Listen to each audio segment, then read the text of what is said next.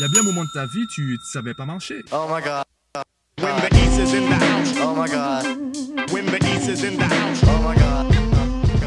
Yo, je viens de terminer un cours et je discutais encore avec cet élève de cette notion de facile-difficile. À quel moment on peut dire qu'une activité est facile et à quel moment on peut dire qu'une activité est difficile? Alors, j'aimerais que tu te fasses à cette idée.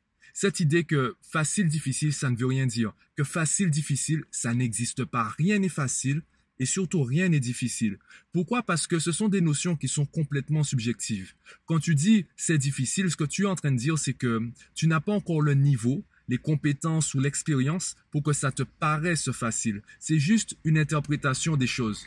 Et le problème, c'est que tu qualifies, tu définis cette chose comme difficile au lieu de définir ton niveau comme inférieur, comme insuffisant.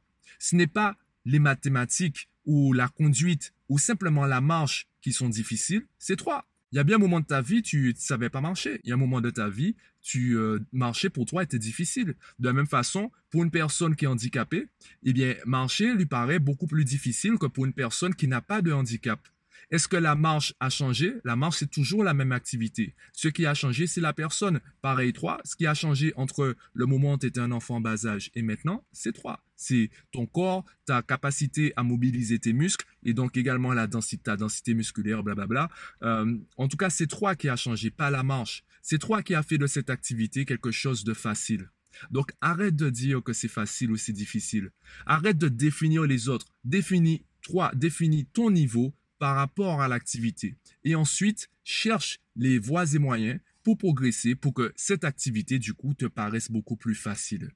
C'est la raison pour laquelle, d'ailleurs, j'ai mis en place sur euh, mon site mathmaniac.fr un guide pour travailler en 5 heures par semaine, pour progresser en 5 heures par semaine. Je le répète, les bonnes notes, ce ne sont pas des objectifs, ce sont des conséquences. Quand tu as un niveau scolaire permettant d'avoir des bonnes notes, eh bien, c'est tout à fait logique que tu aies des bonnes notes. Ce sont donc des conséquences. Donc, en augmentant ton niveau dans la ou les matières, eh bien, les résultats en bout de chaîne vont forcément suivre. Peut-être pas tout de suite, ça va prendre le temps que ça prendra, mais tu vas forcément progresser au niveau des résultats. Ce que tu dois par contre d'abord améliorer, changer, modifier, adapter, c'est tes habitudes de travail. C'est la raison pour laquelle euh, j'ai donné une valeur temporelle en fait à ces méthodes, 5 heures par semaine, pour que tu saches quoi faire, quelles habitudes mettre en place chaque semaine pour progresser.